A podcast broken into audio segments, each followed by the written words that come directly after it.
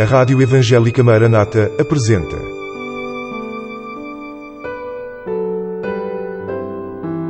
Mulheres da Bíblia. Mulheres que deixaram uma marca na história e que falam ainda hoje.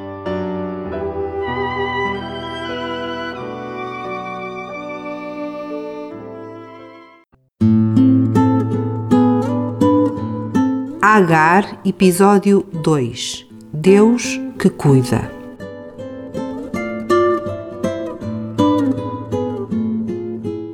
O episódio que vamos falar hoje encontra-se na Bíblia no capítulo 21 do livro de Gênesis. O Senhor tinha prometido a Abraão que teria uma descendência numerosa, mas Sara, a mulher dele, era estéril. Com o passar do tempo e para resolverem a situação, usaram a escrava dela, Agar, como mãe substituta. Abraão tinha nessa altura 85 anos. As coisas complicaram-se na família quando Agar ficou grávida, devido à má atitude dela e aos ciúmes de Sara. Agar fugiu. O Senhor apareceu-lhe e enviou-a de volta para se sujeitar a Sara, dando-lhe a indicação de que ia ter um rapaz. Agar obedeceu. O menino nasceu e Abraão pôs-lhe o nome de Ismael, tal como o Senhor tinha ordenado a Agar. Quando o rapaz tinha cerca de 13 anos, o Senhor anunciou a Abraão, com 99 anos de idade, que lhe daria a ele de Sara um filho que se chamaria Isaac. Mas o Senhor não se esqueceu de Ismael. Na mesma hora disse também que o tinha abençoado e que se multiplicaria muito, que teria doze filhos que seriam príncipes e que dele faria uma grande nação.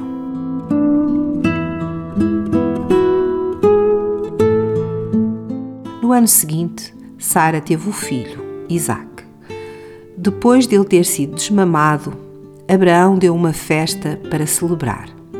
Seria a ocasião ideal para Sara se alegrar e estar muito grata ao Senhor. Ele não a tinha castigado por ela ter dado a Agar a Abraão como concubina. O Senhor tinha tido misericórdia e tinha cumprido a sua promessa, dando-lhe Isaac, o filho prometido. Mas o coração e a mente de Sara estavam ocupados com outras coisas. Ela notou que o jovem Ismael troçava do irmãozinho Isaac. Sara já não gostava da Agar. Aliás, isto é evidente no facto de, em todo o relato bíblico, ela nunca lhe dirigir a palavra e não pronunciar o nome quando precisava de se referir a ela. Agora estava ofendida com a atitude do jovem Ismael em relação ao irmão. Foi ter com Abraão e exigiu que ele mandasse embora de casa o rapaz e a mãe. Não queria que Ismael participasse da herança do pai. Abraão ficou muito triste por causa de Ismael, que era seu filho. No entanto, o Senhor teve o cuidado de o consolar, dizendo-lhe que fizesse o que Sara queria, porque Ismael tinha um futuro. O Senhor faria também de Ismael uma grande nação. De manhã cedo, Abraão, certamente muito angustiado, deu pão e água a Agar e despediu-se dela e do filho que tinha visto crescer na sua casa durante 16 anos. Mãe e filho andaram errantes pelo deserto de Beersheba até que se acabou a água. Ela deixou o rapaz debaixo de uma árvore e foi sentar-se a uma certa distância, porque não tinha coragem para assistir à morte dele. Podemos imaginar o que teria passado pela cabeça da Agar naquele momento. Expulsa de casa depois de ter aturado Sara durante anos e anos. Onde estava o Deus que havia? Era o fim da vida dela e do filho? Como se iriam cumprir as promessas do Senhor quanto à vida de Ismael?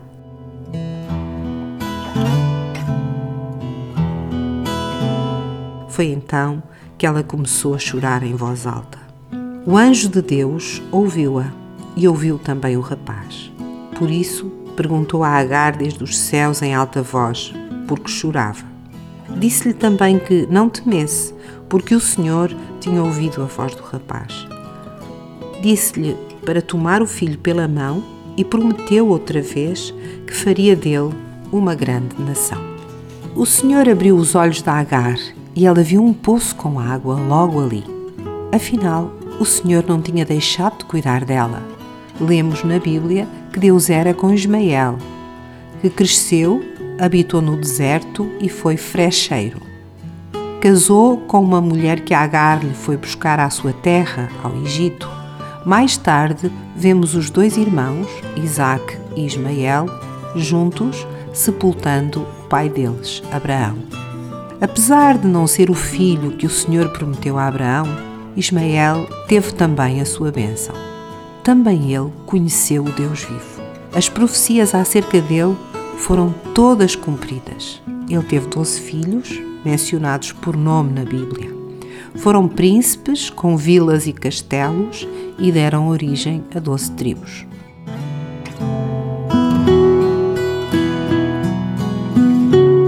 Tal como o Senhor não tinha visto Agar como escrava, também não tratou Ismael como filho da escrava.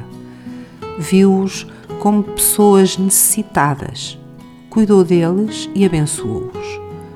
O Senhor foi para eles o refúgio de que precisavam.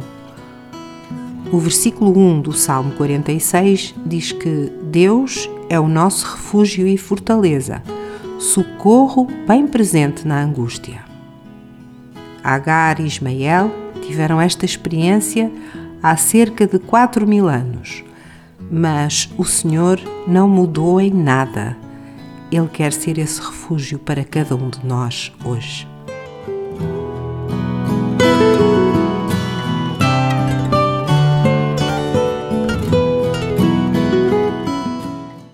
Acabou de escutar Mulheres da Bíblia.